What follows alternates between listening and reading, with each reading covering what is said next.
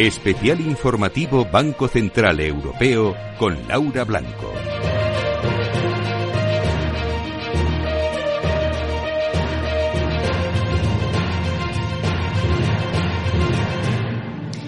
Muy buenas tardes. Especial Banco Central Europeo en Capital Radio. Primera reunión del Banco Central Europeo del año en la que el precio del dinero como se esperaba, se ha mantenido sin cambios el tipo principal en el 4,5%. El mercado busca pistas, necesita pistas y se las vamos a dar enseguida con las mejores voces del mercado. Pero antes, una última hora que tiene que ver con lo que está sucediendo en la economía global. La americana, Estados Unidos. Estados Unidos crece mucho más de lo esperado también en el cuarto trimestre del ejercicio 2023, un 3,3% y el mercado estaba esperando un crecimiento del 2%. Imparable la economía americana, ahora sí los expertos pronosticaban un menor crecimiento de los Estados Unidos, una economía que sigue potente contra todo pronóstico. Y quizás esto dificulta que el señor Powell y la Reserva Federal bajen los tipos de interés como no acabe de encauzarse la inflación. Y como todos sabemos que Estados Unidos lleva la delantera a lo que hace el Banco Central Europeo, lo que puede suceder es que se retrase todavía más la bajada de tipos de interés por parte del Banco Central Europeo. ¿Y por qué decimos esto? Porque queremos pistas, porque de hoy no esperábamos un cambio en el precio del dinero, lo que sí que esperábamos, y esperamos, porque Christine Lagarde empieza a hablar a las 3 menos cuarto de la tarde, hora central europea, es una fecha, una pista, algún acercamiento acerca de cuándo va a empezar a bajar el precio del dinero, una eurozona que está acotando la inflación, pero en la que existen riesgos. Lagar en las últimas comparecencias se ha referido mucho a los costes salariales, a la subida de los costes salariales. Y hay otro factor que ha entrado en escena, los problemas en el Mar Rojo, el 12% del comercio mundial pasa por allí y el conflicto entre Israel y Palestina que está tocando a otros países, bueno, pues está pasando factura al tránsito del comercio mundial y de las energías por la zona.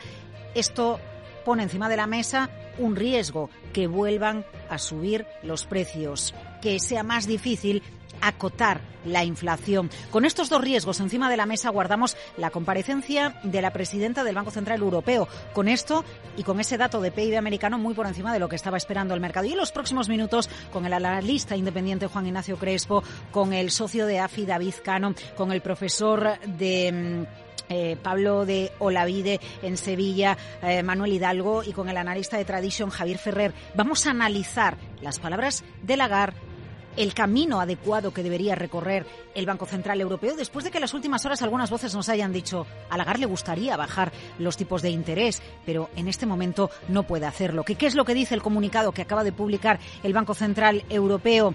Bueno, pues que mm, eh, las restrictivas condiciones de financiación sí están frenando la demanda y esto está ayudando a reducir la inflación. Pero en estos niveles o los tipos de interés mantenidos durante un periodo suficientemente largo de una manera suficientemente restrictiva el tiempo que sea necesario, contribuirán a acotar la inflación. Sí que dice el Banco Central Europeo en su comunicado eh, determinación de asegurar que la inflación vuelva a situarse pronto en el objetivo del 2%. ¿Cuándo es pronto? ¿Cuándo veremos la inflación en el 2%? ¿Y cuándo bajarán los tipos de, de interés? Bueno, fíjense hoy la banca cómo está cayendo. Se observa una ralentización en el incremento de márgenes de intereses de bancos. Por ejemplo, Bank Inter, el primer banco en publicar en el mercado español y hoy la banca está cayendo de lo lindo dentro de la bolsa española. Esta es la escena, esta es la foto. Llega el análisis, el análisis capital y la primera parada la tenemos con Juan Ignacio Crespo, eh, analista independiente, analista financiero. Juan Ignacio, gracias por atendernos en Capital Radio en este programa especial. ¿Qué tal está usted? Muy bien, escuchando su descripción del panorama, que no la podría hacer yo mejor. Bueno, anda que no, anda que no, profesor, porque usted ha sido un profesor de todos nosotros, los periodistas que nos centramos en la información financiera. Se mantienen los tipos de interés, no esperábamos cambios en esto. Sí ha sorprendido un poquito más, ¿eh? yo creo que el dato de PIB americano en el 3,3%. ¿Qué, Juan Ignacio? ¿Qué le preguntaría usted a Lagar? ¿Cómo ve la escena? ¿Qué, qué, qué, qué le inquieta en este momento? Bueno, yo creo que los bancos centrales, empezando por Estados Unidos, cuando dijo tipos más altos, cuando dijo Jerome Powell, el presidente de la Reserva Federal, tipos más altos durante más tiempo, Lagarde hizo su versión, que era pues también eh, durante un tiempo indefinido, tipos más altos, y en definitiva están aplicando lo que dice un chiste español muy viejo, que es no os mováis, que es peor. porque cualquier paso puede ser un paso falso, dado que la economía americana, sobre todo, está creciendo fuerte. Eh, has hablado de, los, buenos datos del cuarto trimestre, ¿no?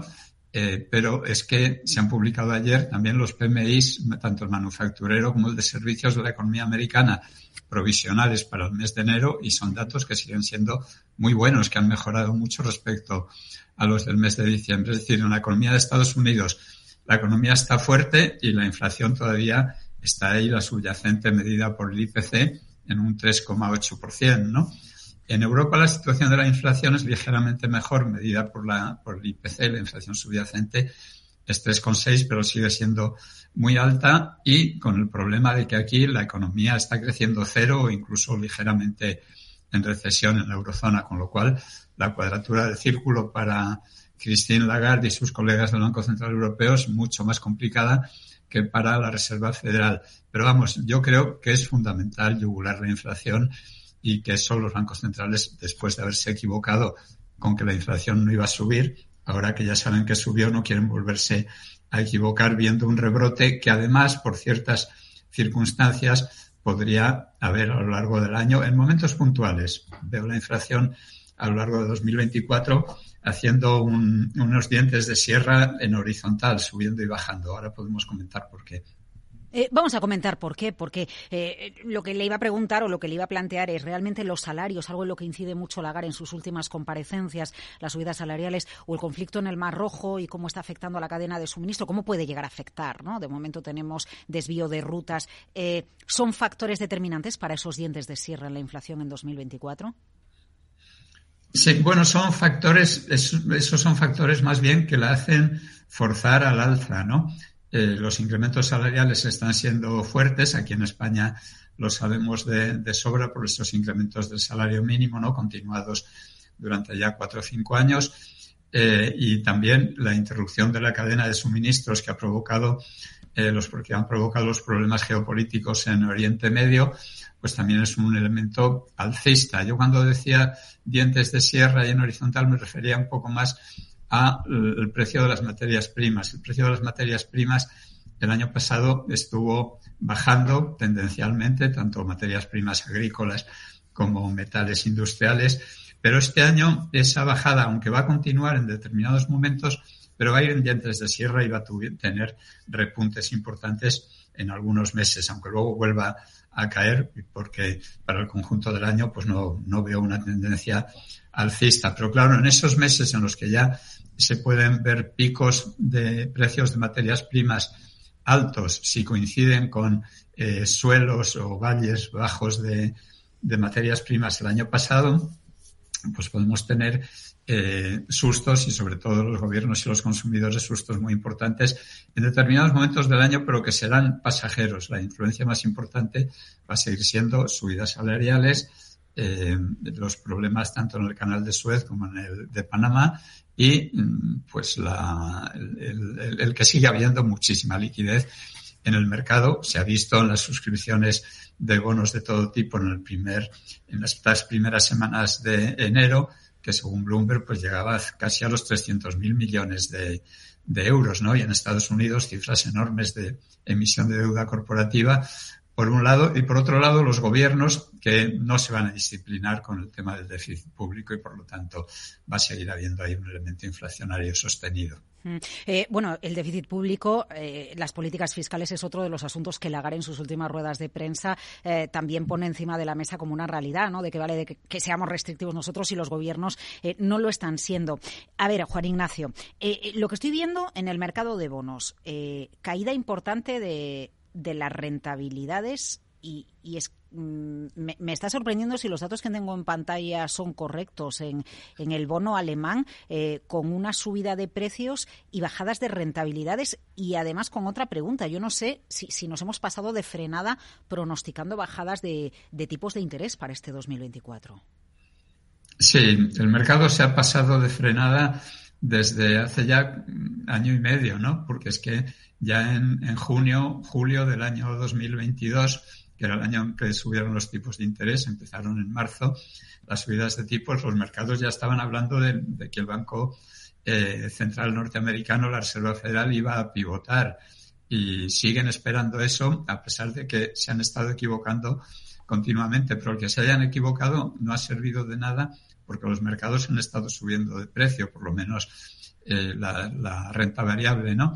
Y en la renta fija, pues ha habido un comportamiento más complicado porque las, las rentabilidades subieron mucho, pero yo mismo estaba viendo también cuando empezábamos esta conexión que las rentabilidades del bono americano en vez de subir estaban bajando, ¿no? Lo cual casa mal con, con la expectativa eh, que, se ha visto un poco frustrada de que la, el crecimiento en Estados Unidos no fuera tan fuerte. Pero puede ser el ajuste de un día, simplemente gente que está deshaciendo posiciones o tomándolas con, con retraso. Eh, no se puede uno eh, poner a juzgar por, por 10 minutos de, de movimiento del mercado. ¿no?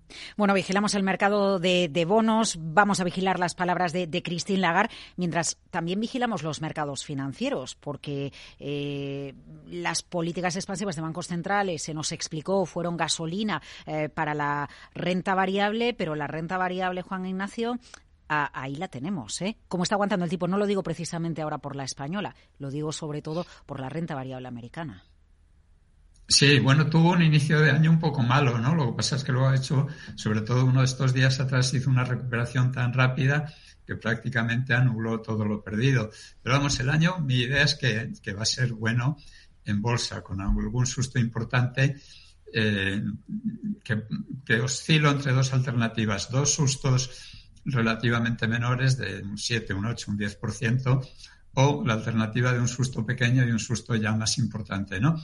Pero eso hay que ir viendo cómo se desarrolla el año. Si hubiera ese susto importante, que es imposible de predecir, tendría que ver con algún eh, cisne negro, ¿no? Es decir, algo que aunque sepamos que puede ocurrir, no nos hacemos ni idea de, de por qué podría ocurrir, ¿no? Con lo cual, eh, pues hay que mantener la, la, línea fundamental del pronóstico, en mi caso, que es eh, eh, en perspectiva alcista, que en cualquiera de las dos alternativas que barajo terminarían el año con rentabilidades parecidas, rentabilidades eh, pues importantes, ¿no? Del orden del 20% para el Standard Poor's 500. Es casi seguro que veremos bajadas de tipos de interés en algún momento del año, tanto en Europa como en el otro lado del Atlántico, pero probablemente se retrasen más y sean de menor intensidad de lo que un mercado pasado de vueltas en las últimas eh, semanas o los últimos meses ha estado descontando. Ojalá conociéramos cuál es el cisne negro, ¿eh, Juan Ignacio, para entender lo que nos puede venir. Porque podemos intuir, podemos decir, bueno, pues la inteligencia artificial puede acabar convirtiéndose en algo que cambie absolutamente tanto la economía eh, que nos coja descolocados, ¿no? ¿O piensa usted en algo más? A ver, si fuera, si supiéramos cuál va a ser el cisne negro, ya no sería negro, con lo cual sería como una adivinanza con una contradicción en su, en su seno.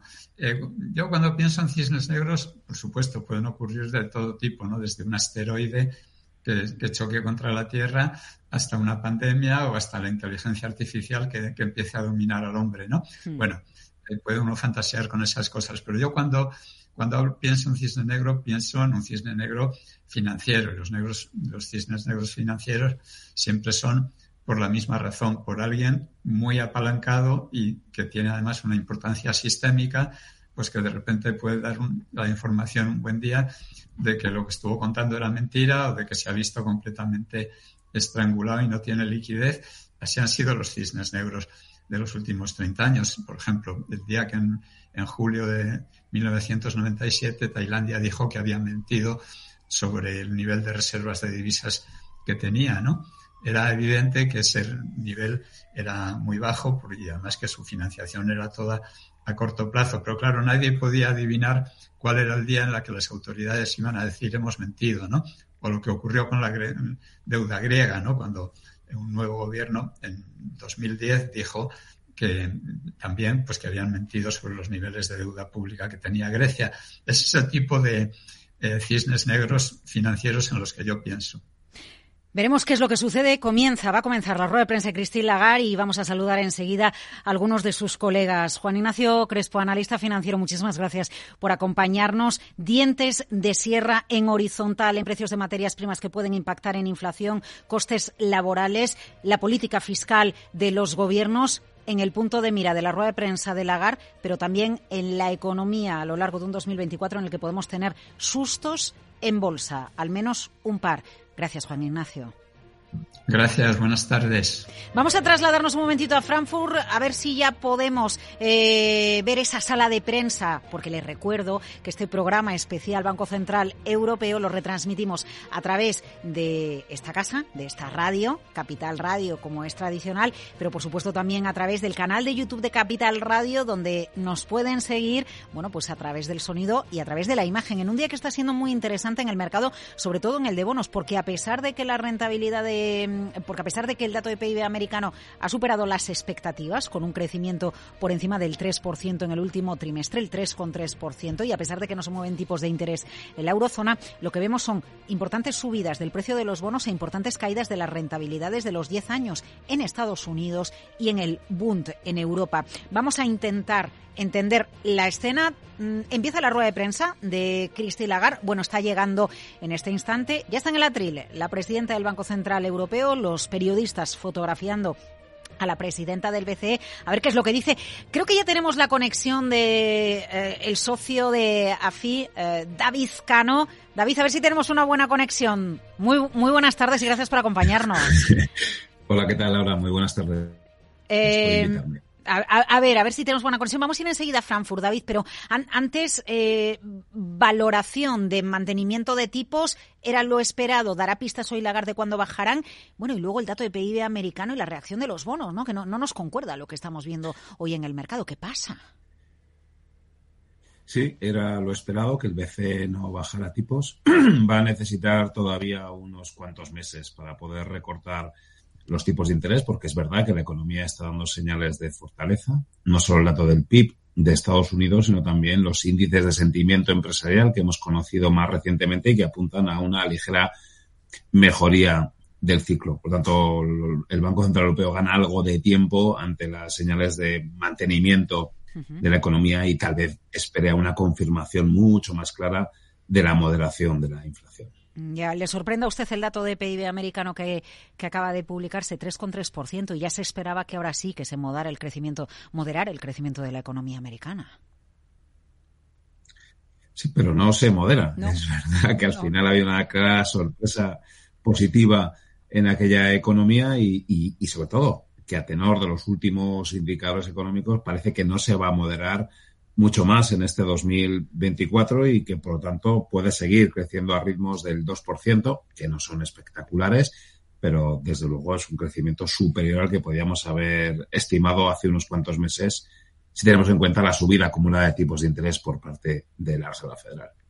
Empieza la comparecencia de Cristín Lagardón. David, le pido el favor de que nos acompañe un ratito más. Vamos a conectar con Frankfurt a ver qué es lo que empieza diciendo la presidenta del Banco Central Europeo. Tight financing conditions are dampening demand and this is helping to push down inflation. We are determined to ensure that inflation returns to our 2% medium-term target in a timely manner. Based on our current assessment, we consider that the key pues el Consejo de Gobierno tiene la determinación de asegurar que la inflación vuelva a situarse pronto en el objetivo del 2% a medio plazo. will make a substantial contribution to this goal. Los tipos de interés oficiales están haciendo, eh, están en niveles que mantenidos durante un periodo suficientemente largo van a contribuir de manera sustancial a este objetivo. y las decisiones del Consejo de Gobierno van a asegurar que los tipos de interés se van a fijar en niveles suficientemente restrictivos durante el tiempo que sea necesario.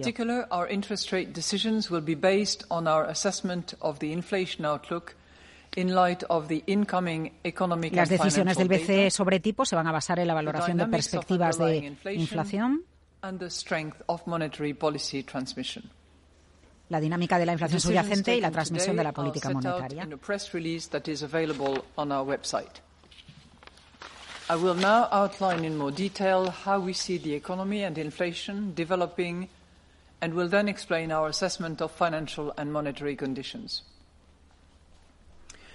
Looking at the economic activity, the euro area economy is likely to have stagnated in the final quarter of 23. The incoming data continue to signal weakness in the near term. However, some forward-looking survey indicators point to a pickup in growth further ahead. The labour market has remained robust. The unemployment rate at 6.4% in November has fallen back to its lowest level since the start of the euro, and more workers have entered the labour force. At the same time, demand for labour Descripción de la situación, del contexto económico, la que está haciendo ahora Christine Lagarde, presidente del Banco Central Europeo. ¿Usted cree, don David, que a Lagarde le hubiera, le, hubiera gustado, al Banco Central Europeo, a algunos miembros les gustaría bajar ya los tipos de interés? Yo creo que algunos miembros sí, porque creo que algunos miembros eh, han estado incómodos con las dos últimas subidas de tipos que creo que no eran necesarias si atendemos allá las señales de moderación de la, de la inflación. Pero como comentábamos y ha confirmado Lagarde, es verdad que aunque la economía está estancada, hay algunas señales de cierta reactivación o ciertas señales que apuntan a que puede haber cierta reactivación en, la, en, los, próximos, en los próximos meses, que es lo que tal vez puede llevar a que aquellos que estaban pidiendo los recortes de tipos de interés pues puedan aplazar estas primeras. ¿no? Evidentemente, eh, volvemos otra vez a insistir en que esa beligerancia que mantenía el Banco Central Europeo en, septiembre no la terminábamos de entender, ¿no? porque ahora lo que está hablando es cuándo se bajarán los tipos de interés y ya nadie evidentemente habla de la necesidad de los de las de las subidas de tipos. Eh, también es importante señalar que los mercados descuentan recortes acumulados por importe de 150 puntos básicos este año y que el BCE va a volver a poner los tipos de interés en la zona del 2, 2,25%. Ahí es donde tal vez el mercado está un poco pasado. ¿eh? Y yo creo que pensar que el BCE va a recortar tanto y va a volver a poner los tipos de interés en eso, en la zona del, del 2%, es un poco agresivo, porque para eso pues tendríamos que tener una mucha más clara pérdida de dinamismo de la economía, que vuelvo otra vez, pues parece que no va a ser, que no va a ser posible, porque esa es la parte positiva de la, de la interpretación y del análisis. La economía ha conseguido evitar la recesión y, va a conseguir ¿eh? crecer a ritmos que, no justifican un recorte de los tipos de interés hasta, hasta el 2%. Sí, hasta la zona del 2,5%, 3% fundamentalmente desde el 4,5% que están ahora. Eh, claro, ¿es adecuado eh, que nos planteemos cuándo va a ser ese momento de la bajada de, de tipos de interés o no es adecuado porque no lo sabemos con la incertidumbre que tenemos por delante? Bueno, no lo sabemos, pero nuestra profesión es tratar de predecir cuándo se va a producir esa primera bajada de tipos de interés, porque es lo que en última instancia va a permitir tener una idea de la, de la magnitud del recorte de tipos. ¿no? Aquellos que piensen que ya va a poder bajar en el próximo Consejo de Gobierno serán los que anticipen un mayor margen de, de recorte de tipos de interés. Estamos hablando, en cualquier caso, de 25 o 50 puntos básicos que son importantes para la gestión de carceras, que son importantes para el mercado de, bonos, pero no tanto para la economía. Y de hecho, una de las, o tal vez la principal clave que explica esa mejora en las condiciones que perciben los empresarios tiene que ver con la constatación de que los bancos centrales van a bajar los tipos de interés. ¿eh? Y eso es lo que se ha visto reflejado claramente en esos índices de sentimiento empresarial y también del consumidor, que ya casi todo el mundo, sobre todo los empresarios, no sé si tanto los, los endeudados o los hipotecados, pero sí ya tienen interiorizado que se acabó el endurecimiento de la política monetaria y que ahora entramos en una nueva fase de rebajas de tipos de interés, que en cierto modo me da un poco igual que sea 100, 125, 150 o 165 puntos básicos, pero sí está calando entre los agentes, insisto, especialmente entre, entre las empresas, no lo sé tanto si entre los ciudadanos, que se, ha, que se ha producido ese claro punto de inflexión en la evolución de la política monetaria y eso les ha podido animar un poco, ¿no? Les ha permitido tener una mayor visibilidad sobre el contexto, sobre el contexto económico. Y eso creo que es el gran cambio que hemos tenido en los últimos meses y que es verdaderamente importante. Insisto, si van a ser 125, 150 o 165, esa ya la dejamos un poco, si quieres, más para, para las apuestas más tácticas en, en los mercados financieros, donde efectivamente ¿eh? 100 o 25 o 50 puntos básicos más o menos sí te puede explicar ¿eh? un comportamiento diferencial del mercado de bonos o del mercado de acciones. Claro, lo único que esto sí que afecta a quienes eh, decidieron ir a, por ejemplo, productos de renta fija, fondos de renta fija, pensando en que ya cambiaba el escenario, que era la gran oportunidad y se encuentran con meses como, por ejemplo, los de enero, ¿no? Y entonces esto nos pone nerviosos, don David.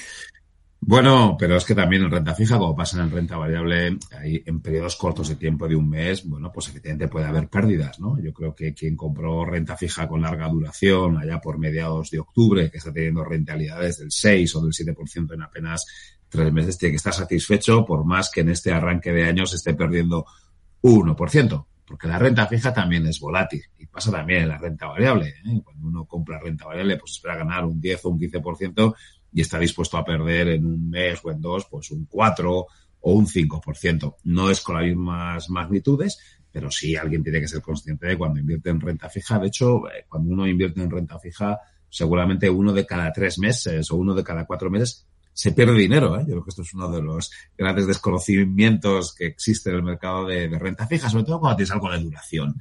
Eso es, uno de cada tres o uno de cada cuatro meses se pierde dinero. Lo que pasa es que la magnitud de las pérdidas pues, pues son eso, 0,4, 0,5 o 0,6 para que el resto de los meses se tenga una mayor reversión. Bueno, en el mes de enero están tocando algo de, de pérdidas ante ese repunte de los tipos de interés, pero bueno, no son, no son intensas. Eh, en 10 segundos, entonces no decimos, no le ponemos fecha, ¿no? A la primera bajada, David. Eh, Ah, bueno, en ya junio, veremos. En junio. Ya veremos, pero si tuviésemos que buscar una- un momento en el Consejo de Gobierno de, de junio, el de, de marzo parece un poco prematuro, bueno, seguramente en el, en el de junio. David Cano, socio de AFI, muchísimas gracias por acompañarnos en Capital Radio en este especial Banco Central Europeo. Cuídese. Gracias, un placer. Hasta otra. Habla Lagar, presidente del BCE. Against this background, credit dynamics have improved somewhat, but overall remain weak. Loans to firms stagnated in November compared with a year earlier after contracting in October as the monthly flow of short-term loans rebounded. Loans to households grew at a subdued annual rate of 0.5%. So to conclude, the Governing Council today decided to keep the three key ECB interest rates unchanged. We are determined to ensure that inflation returns to our 2% medium-term target in a timely manner. Based on our current assessment, we consider that the key ECB interest rates are at levels that, maintained for a sufficiently long duration, will make a substantial contribution to this goal. Our future decisions will ensure that our policy rates Bueno, pues eh, set rueda de prensa de Christine Lagarde, presidenta del BCE. Los tipos se mantienen en las preguntas, a las preguntas de la.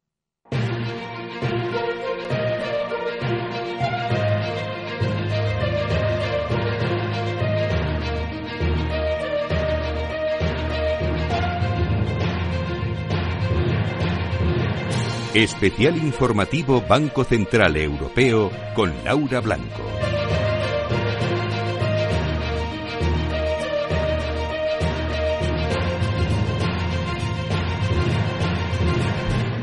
Los tipos de interés se mantienen sin cambios. El eurozona y Estados Unidos crece más de un 3% en la recta final de 2023. Las dos noticias que hasta ahora cotiza el mercado.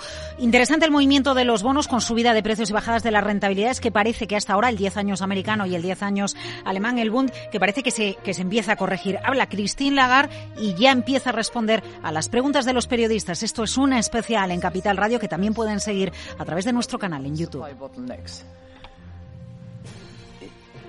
I would be maybe a bit cautious about the use of supply bottlenecks because it was very much associated with the consequences of, of COVID and the um, multifaceted uh, bottlenecks that we observed, both in shipping, in port handling, in, in um, dispatching of containers, which, which, which was really a, a very sizable disruption in the, in the whole logistic chain.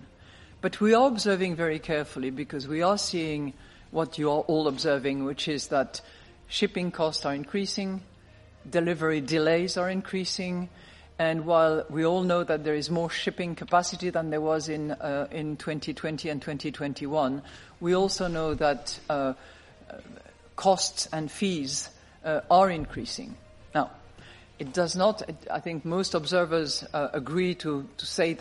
Bueno, siguen observando el impacto que pueda tener en los precios los problemas en el uh, Mar Rojo water, que está obligando a las navieras a desviar las rutas, 1.5% principalmente por el sur de. África, con incrementos de las tarifas por parte de las navieras. uh, Y lo vigilan de manera cuidadosa, dice Lagarde. whether you look at the IMF, the OECD, or other commentators, if the conflict uh, in that region, region was to de- develop further, clearly that would be uh, um, an additional risk. Uh, whether it, you know, it's a question of the disruption of shipping that we alluded to, or the price of uh, energy and commodities uh, at large. Thank you. Estamos en la rueda de prensa de Christine Lagarde, la presidenta del Banco Central Europeo. Eh, en opinión de algunos expertos, hemos hablado ya con David Cano, director de socio de AFI, nos decía, si, le tengo que poner una fecha, le pongo el mes de junio.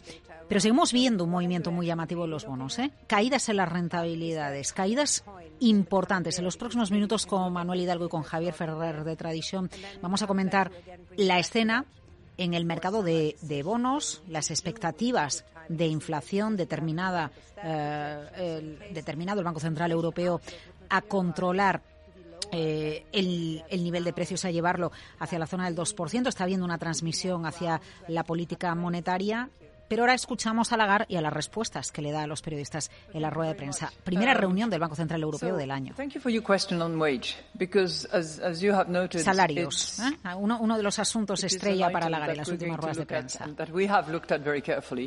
Uh, as we are also looking very carefully at profit unit and the link between uh, labor unit and, and profit unit, which was one of the key assumptions we had under our baseline. I remind you that the baseline we had was that wage increases would gradually, over the course of time, be absorbed by a slight reduction, gradual reduction of profit unit, and that's exactly what we are, we are uh, seeing. It's often said that wage indicators are backward looking. And yes, there is a whole battery of backward looking indicator. Uh, for instance, the, the latest, I think it's the per compensation employee data that is available dates back to October. Uh, so what we have in addition to that is indices that we have built uh, over the course of time, one of which is actually originating from Ireland. So our chief economist, Philip Lane, was at the origin of that one, which is the wage tracker which receives almost uh, um, live any change to uh, negotiated uh, agreements in particular. And we, we receive that on, on a constant basis. The other indicator, which also is important, not so much in relation to wage, wages, but in relation to the tightness of the labour market, is Indeed, which you know gathers all the vacancies advertised, uh, particularly on the on, on internet. And that, that, is, that informs uh, about the tension of the labour market and, of course, is, is telling us a little bit where we are heading in terms of that tightness, which itself uh, result in, you know, a, a, a, position of strength in the negotiation uh, for one party or the other. And uh, we, we are seeing those indicators at, at high level. What we are also seeing uh, on the wage tracker, on the wage is, is stabilization, which is which explains the comments included in the monetary policy statement. And in indeed, we are seeing also a slight reduction of the volume of vacancies that are advertised. Now, we take all this data, uh, you know, at face value, and we try to constantly corroborate them. We do that with the national central banks uh, um, observers and economists to make sure that we really canvass the 20 member states uh, as accurately as possible. But it's, it's, it's, it's not elusive because really we're trying to pin it down, but it requires that we look Bueno, pues hablando del mercado laboral, nos quedamos con dos mensajes de lo que acaba de decir Lagarde. Vigilamos eh, los costes salariales, los salarios y lo que se está observando es una estabilización y el otro factor que pone Lagarde en el punto de mira eh, son las vacantes, los puestos que quedan sin cubrir, donde ahí observa una, eh, bueno, pues ligera reducción, dos factores que que al final eh, a, acaban pudiendo tener una repercusión en la inflación, el nivel de empleo, las subidas salariales y el hecho de que si no se cubren todas las vacantes, todas las ofertas de empleo, el, el candidato que, que, están buscando tiene posibilidad de pedir un salario más alto. Y son asuntos que vigila de cerca el Banco Central Europeo.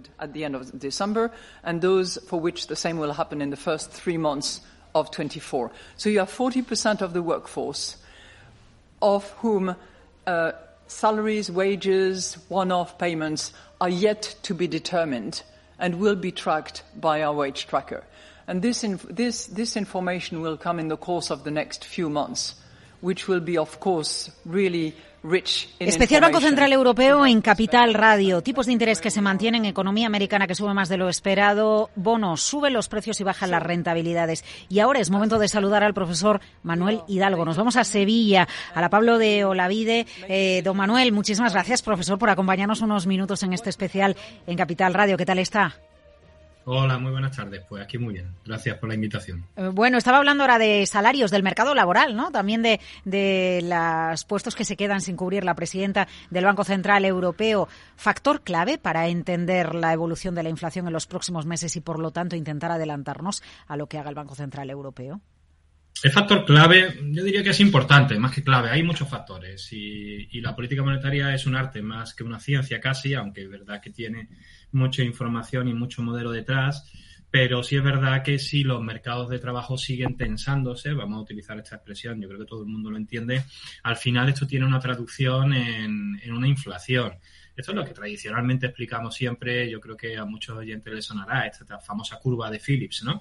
en donde hay una transmisión directa entre el tensionamiento de un mercado de trabajo y la inflación. Es verdad que los últimos años parece que ha desaparecido, pero yo creo que mejor no esperar a verla aparecer y, tratar de evitarla antes. Y, y, es lo que ella está comentando. Es decir, en el momento en que las vacantes caigan demasiado, seguramente y a los pocos meses veremos un repunte o veríamos, eh, voy a poner el condicional, un repunte en los salarios y, eso se terminaría traduciendo en algunos puntos de inflación. Y obviamente eso no serían buenas, buenas, buenas noticias. Ha dicho ella también, obviamente, que no solo estaríamos hablando de este posible problema a través de los salarios, sino también que tendríamos que hablar de los beneficios. Pero en hmm. principio, en este aspecto sí es verdad que las vacantes se, se relacionan con la inflación a través del salario. Eh, ¿Cómo relacionamos nosotros las palabras del Banco Central Europeo y la decisión del Banco Central Europeo mantener tipos de interés, el tipo principal en el 4,5%, con lo que necesita la economía? Eh, profesor, ¿qué, necesita la economía europea? Eh, bajadas de tipos agresivas este año. Lo importante no y es controlar la inflación. ¿Podemos poner una fecha en el tiempo de cuándo sería adecuado? ¿Cómo lo percibe usted? Yo creo, yo creo que lo que llevamos de, de año, año y medio, la, lucha contra la inflación está resultando ser un relativo éxito. Y lo digo relativo porque no todo siempre es perfecto, ¿no? Eh, la inflación ha bajado muy rápidamente y no hemos terminado de generar una recesión intensa. Sí es verdad que algunos países europeos parece que se asoman a una recesión importante, pero otros no. En el caso de España, Estados Unidos también lo podemos observar. No, no es un país que esté sufriendo en demasiado esa subida de tipos de interés. Yo creo que no es el momento, no es el momento todavía de arriesgarse a una bajada de tipos, que yo creo que, que es inminente creo que, que han mencionado que, David ha, anunciado que lo espera para junio, ¿no? Yo, yo apuesto también para el verano, para principios del verano, ya veremos después, pero sí es verdad que hay que seguir trabajando todavía en, en unos objetivos de política monetaria que no den por muerta o por muerto este episodio de inflación. Es verdad que se ha ganado mucho, pero perderlo en el último momento sería un gravísimo error. Por lo tanto, esperar algunos meses yo creo que está en la mente del Banco Central Europeo y yo creo, en mi opinión, que es una opinión acertada. Eh, no demos por muerta la inflación, me gusta esa frase, ¿eh? el capítulo de inflación, ¿no? No demos por muerto el capítulo de inflación porque nos podemos llevar un susto.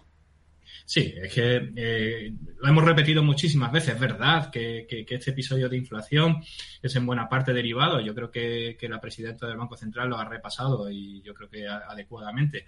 Eh, pues unos determinados factores que han desaparecido en buena parte y por lo tanto la inflación se ha moderado. Pero no debemos olvidar que la inflación suele tener distintas naturalezas en función de las características del momento y una de ellas es que puede alimentarse a través de las expectativas. Y estas expectativas, eh, es verdad que están moderadas, se están moderando, pero una bajada mm, rápida de tipos de interés en este momento podría generar un aumento de esas expectativas y un retorno a un proceso alcista de precios. Posiblemente no hasta los niveles que hemos visto el año pasado, pero sí que nos alejara de una forma clara de ese 2% que es el objetivo. Por lo tanto, es verdad que, a, la, inflación, aunque parezca que la tenemos dominada, hay que terminar de dominarla y para eso una bajada de tipos eh, muy rápida podría ser eh, podría no ser adecuado.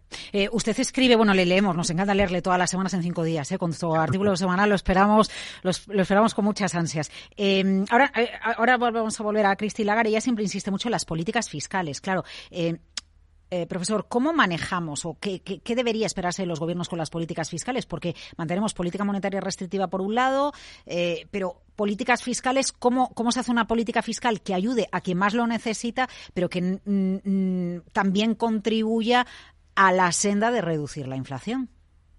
Bueno, es, es, difícil, obviamente. Yo creo que lo estás planteando de una forma que todo el mundo entienda que no es algo sencillo. Pero se puede hacer. Yo creo que hoy tenemos, eh, a, diferencia de épocas pasadas, tenemos la capacidad de atender a colectivos eh, por información, tenemos datos, tenemos capacidad para conocer quién necesita esa ayuda de una forma mucho más precisa y no eh, disparando grandes cañones para matar algunas moscas, ¿no? Eh, podemos llegar a aquellas personas que lo necesitan con políticas fiscales que no necesariamente sean tan agresivas y tan amplias que generen déficit. Eh, evidentemente, insisto de nuevo, es una labor difícil, no me gustaría estar en esa situación, pero sí es lógico y razonable que en un entorno de política monetaria contractiva las políticas fiscales no sean excesivamente expansivas. Y si además quieres ayudar a quien lo necesita, tienes que diseñar muy bien esas políticas para que llegue precisamente a quien, a quien hace falta. Pongo un pequeño ejemplo. Los 20 céntimos del carburante eh, nos beneficia a todos. Hacía falta que nos beneficiara a todos, eh, algunos más y algunos menos. ¿Y se podría haber dedicado menos recursos para llegar a aquellos que realmente lo necesitaban? Sí, podríamos haber conseguido el mismo objetivo con menos dinero. Yo creo que esa es un poco la idea que debe de trascender a la política fiscal moderna y en este caso precisamente a una política fiscal que ayude a la política monetaria a controlar la inflación. Manu Hidalgo, Manuel Hidalgo, profesor Pablo Lavide, muchísimas gracias por acompañarnos en este especial en Capital Radio. Volvemos, volvemos con Cristi Lagarde. So that it does not go into fueling inflation. Um, which would create the risk of a second round effect, which we are not seeing for the moment. So the hypothesis that we had when we built the baseline of December, which was that profit unit would gradually come down as a result of dampened demand as a result of our monetary policy um, stance, is, is actually happening.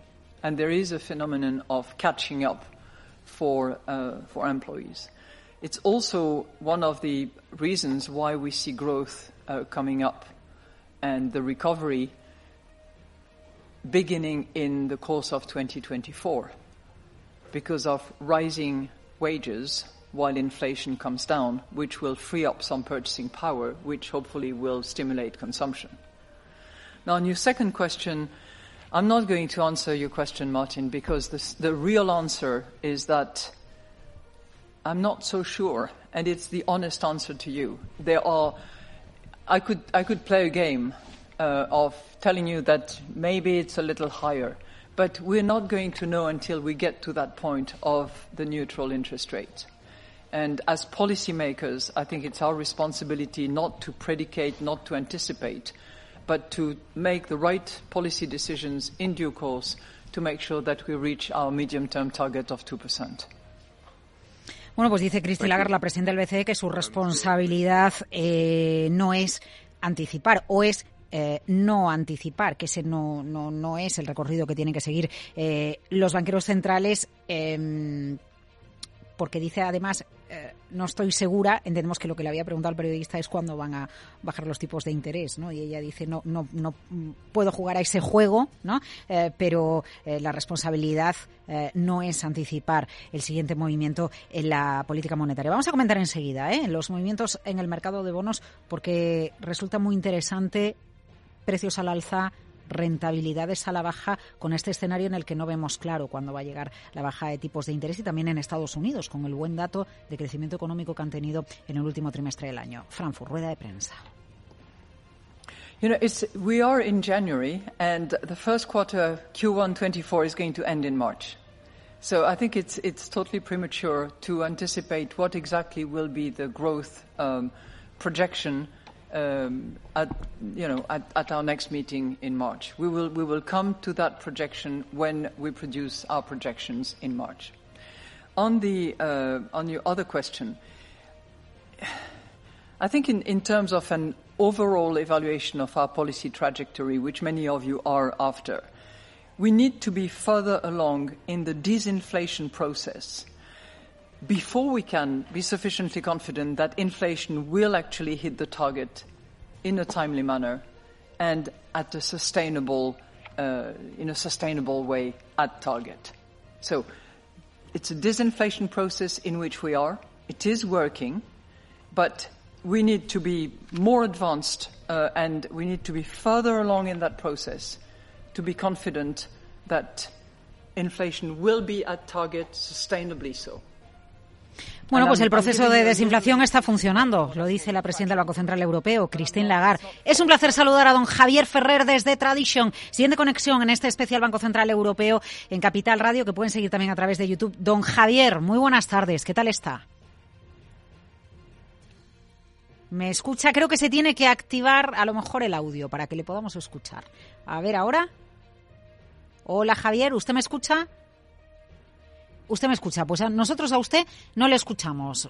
Ahora mismo, parece que ya Ah, estoy dentro. Ahora sí, con las, no, no, no, no pasa nada. Con las ganas que tardes. teníamos. Oiga, don Javier, ¿qué, qué pasa en el mercado de bonos? Bueno, eh, eh, te puedo decir que ahora mismo la actividad en el mercado de bonos es prácticamente inexistente. Hoy ha sido un día, eh, bueno, a la espera eh, de la información o de noticias y sobre todo, bueno, que, que nos puede marcar ahora mismo el Banco Central Europeo de cara al futuro. Eh, en estos eh, momentos donde existe esa indefinición y donde los mercados están parados, eh, como ves, hoy estoy en la sala de operaciones y prácticamente verás que no hay movimiento, sobre todo en la parte de atrás que tengo los equipos de swaps, que serían los que más deberían estar ahora mismo en, en ajetreo, no es así. Lo que se produce eh, realmente muchas veces en los mercados es que los movimientos que vemos o que creemos ver en los gráficos pueden venir dados por la alta volatilidad que se produce cuando no hay liquidez.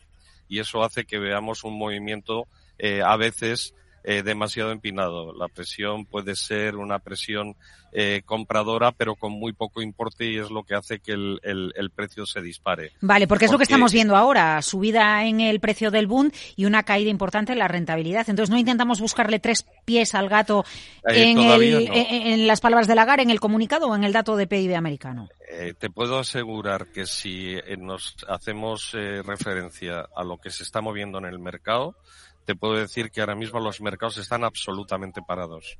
Eh, todavía hay en definición. Es cierto que el boom es un futuro, es un derivado, pero si la presión compradora es, es fuerte y no hay mucha liquidez, automáticamente Claro. el precio se dispara. Se abren los spreads y el precio medio eh, no es el momento todavía adecuado para sacar una conclusión al respecto. Si te fijas, los precios del swap están prácticamente igual que esta mañana. Eh, por lo tanto, no se está produciendo un movimiento reactivo. Bien puede ser también que alguna posición corta quiera cerrarse en el día de hoy y que haya sido lo que haya provocado este movimiento de alza de precio, bajada de rentabilidad.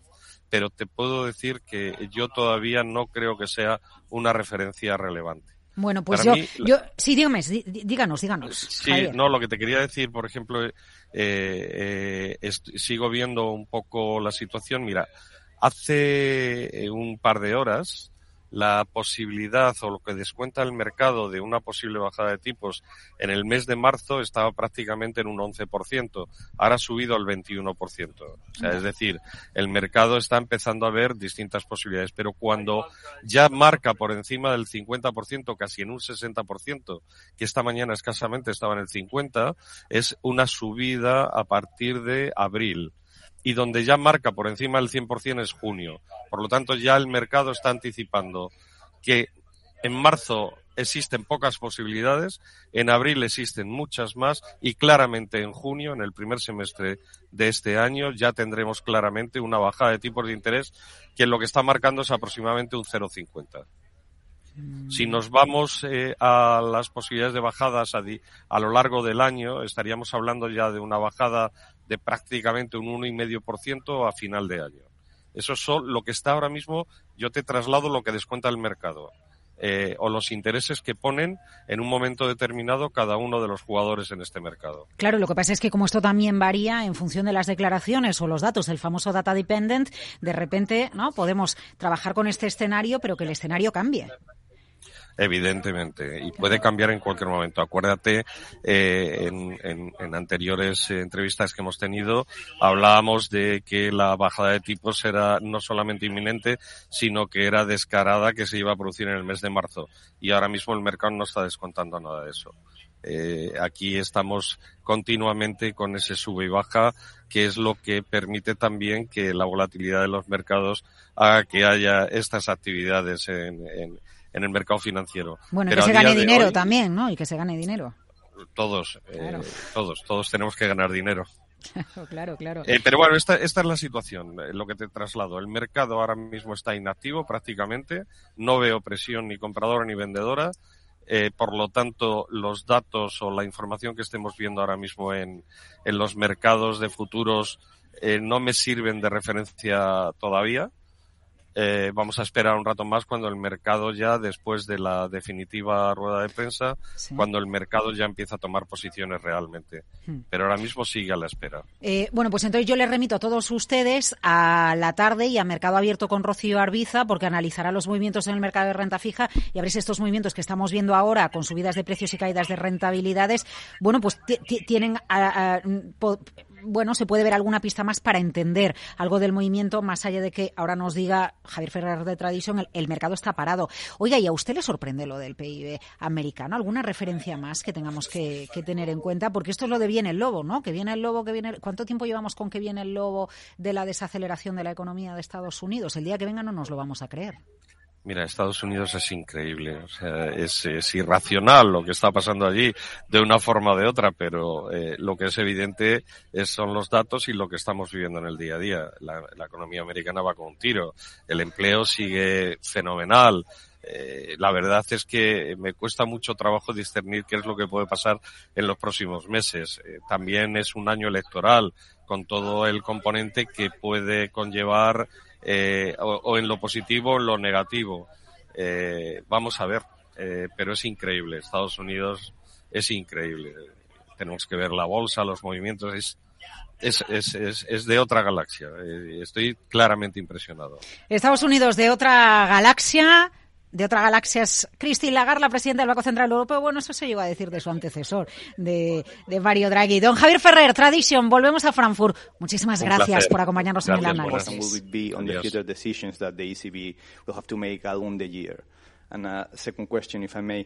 Uh, now that the Fed is letting expire its emergency liquidity lines for banks, do you fear that given the tight financial conditions, we could see again uh, some of the tensions on the financial system that we saw last year? Thank you. Thank you very much for um, asking for the update on the operational framework. So, what I can tell you is that work is advancing at a very fast pace. Uh, many of our um, teams are working very hard. It's, it's a technical, difficult issue which, is, which has many ramifications and, um, and of course where there are different options. I think we are narrowing down to uh, what uh, will be opti- optimal for uh, the perspective of our market, which is, as we just discussed, which has heterogeneity and, and large differences between the member states we will pr- most likely, you know, I, I, have to take some precautions because work is un, un, underway, but we most likely uh, will be done by the end of spring. That's my, my uh, guess estimate. And uh, will it matter significantly for the short term? Not necessarily, because we start from a, a balance sheet size which um, will not require that the operational framework principles that we will decide collectively at the governing council level will have an impact in the very short term. Thank you. And on emergency line and the, the, the, the, risk that we see on, on, on, on you're talking about the US market here. Uh, I, I, wouldn't want to pass judgment, uh, number one, and I have full trust in my colleague and colleagues um, at the Fed and at the SEC and, and otherwise to actually supervise very carefully what is going on at the regional banks levels. But I don't, you know, I'm not passing judgment on, on that. Mm. Bueno, pues Christine Lagarde habla, mientras por cierto y se ha deteriorado más de lo que se esperaba la confianza de los empresarios alemanes, el índice IFO 85.2 por debajo de lo esperado. Y en los datos de Estados Unidos, en los buenos, no solo tenemos el dato de PIB con un crecimiento del 3,3% y se esperaba un 2 en la recta final de 2023, sino que tenemos un buen dato de pedidos de bienes duraderos mejor de, de lo esperado y lo que es peor de lo esperado es el dato de peticiones semanales de subsidios por desempleo que sube a 214.000. El euro cae y a esta hora es el dólar, la divisa que está subiendo. La banca española sigue a la baja tras la publicación hoy de los resultados de Bank Inter. Modera Bank Inter las pérdidas están en el entorno del 5%. Lo más llamativo del mercado, el comportamiento en el mercado de bonos con fuertes bajadas de rentabilidades, pero es que Javier Ferrer de Tradition nos ha dicho que el mercado de renta fija en este momento está parado, eh, parado en el sentido de que no hay volumen y que cualquier operación que se haga eh, distorsiona mucho el precio. Eh, a ver a lo largo de la tarde si tenemos más pistas de, de lo que sucede eh, en el mercado de bonos. Cristi Lagar. You know, coming in place for recovery in 24. So if you have other PMI numbers that I'm not aware of, then uh, let me know. But, you know, when I look at uh, the uh, composite PMI output, it's higher than it was the month before. If I look at PMI future output, it's north of 50. So uh, maybe you have better information. Politico is usually very, very insightful uh, in in all sorts of things. But uh, you know, for us, these PMI numbers are, you know, small signal that having stabilized or stabilizing, uh, we have the conditions for recovery that are coming into place. I'm not suggesting that it's going to pick up radically, but it's it's coming into place uh, from what we see. You know, I think I said at the opening of the monetary policy statement. Bueno, pues Um, Christine Lagarde repite, sure, eh, está viendo un poquito de, de recuperación, no un pico, pero está viendo una recuperación de la economía. Los tipos de interés sin cambios en el 4,5%. El mercado descuenta posibilidad del 100% de que la primera bajada de tipos de interés del BCE este año sea en junio. Los economistas, los expertos creen que es la fecha más probable, pero todo puede cambiar porque somos data dependent. Hasta aquí este especial Banco Central Europeo. Muchas gracias. La información continúa en Capital Radio y el análisis de las palabras de Lagar con nuestra compañera Rocío Arbiza a partir de las 4 de la tarde enseguida en Mercado Abierto. Buenas tardes.